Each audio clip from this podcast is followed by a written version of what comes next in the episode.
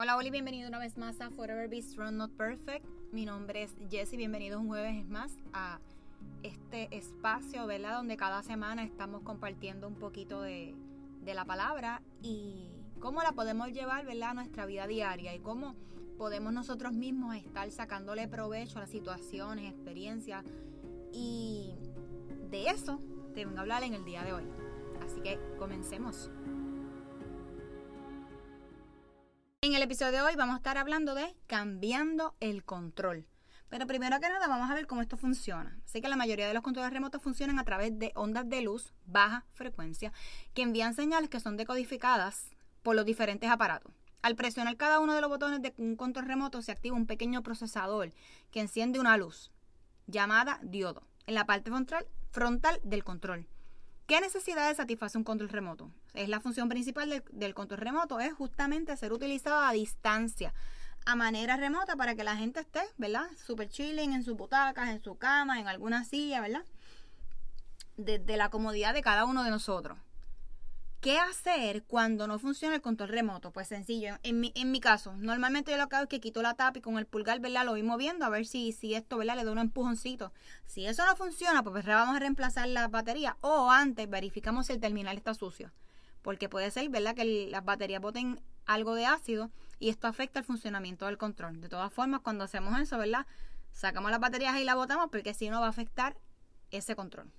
Ustedes dirán, ah, ahora el podcast hoy se convirtió en una clase de electrodomésticos. Bueno, un poquito, pero por aquí vamos.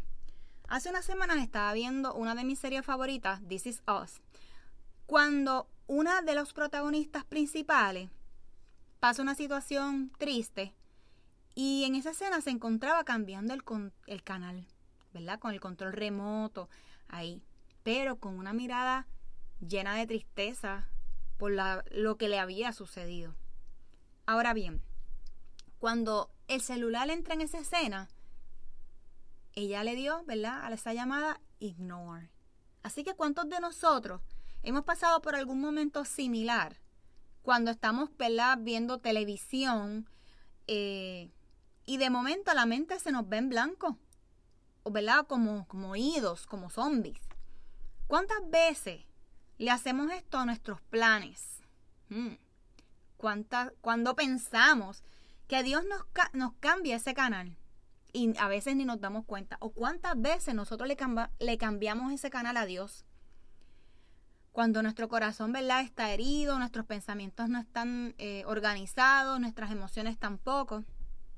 Esas ondas de luz que transmiten los controles remotos y cómo vamos a llevarlo a la palabra pues tuve que ponerle pausa a ese capítulo y comenzar a escribir y a buscar información sobre cómo funcionan, sobre cómo esto realmente ¿verdad? nos afecta, cómo algo tan sencillo en nuestra vida diaria podemos llevarlo a algún mensaje que Dios le dio porque yo lo compartiera con ustedes en el día de hoy.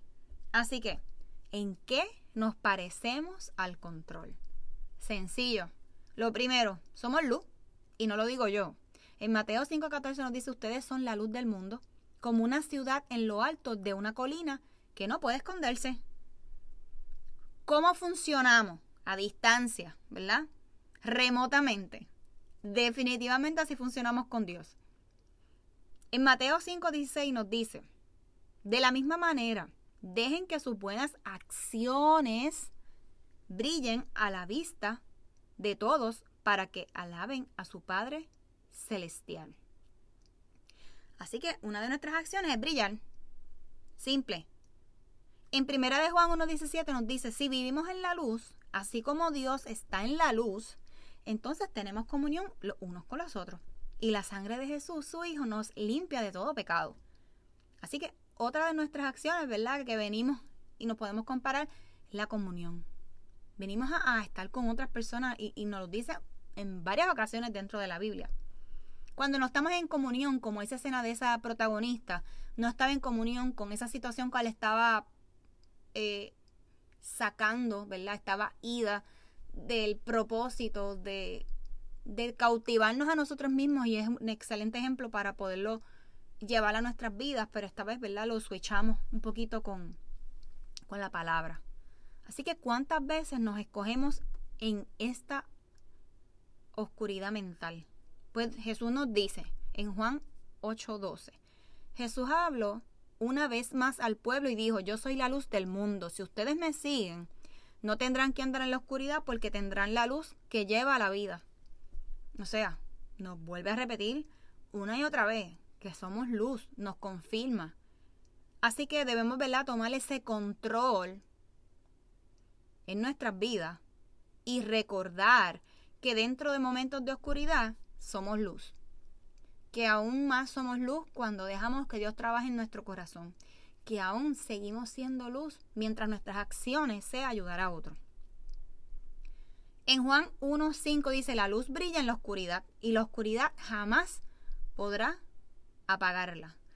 Así que ánimo, no importa cuál sea la oscuridad en este momento en tu vida, que te esté alejando de la luz, que te esté alejando de Dios, que te esté alejando del propósito de, la, del sacrificio de Jesús en la tierra por nosotros, recuerda que si nos mantenemos cerca de su palabra, donde encontramos y nos certifica que nuestra luz jamás, jamás, jamás podrá ser apagada. Así que no importa qué situación estemos pasando, esa luz va a estar ahí, va a estar ahí. Así que no importa qué rompamos, qué pecado tengamos, la luz va a estar ahí. Está en nosotros, ¿verdad? Ajustar esa luz, subirle, ¿verdad? Esa mecha a la luz. Tenemos el control para poderla subir, para poder apagar, para poderla en pausa. Así que la próxima vez que tengas el control en la mano, recuerda este episodio. Y agradezcamos y recordemos las promesas de Dios con cada uno de nosotros. Así que esto es todo por hoy.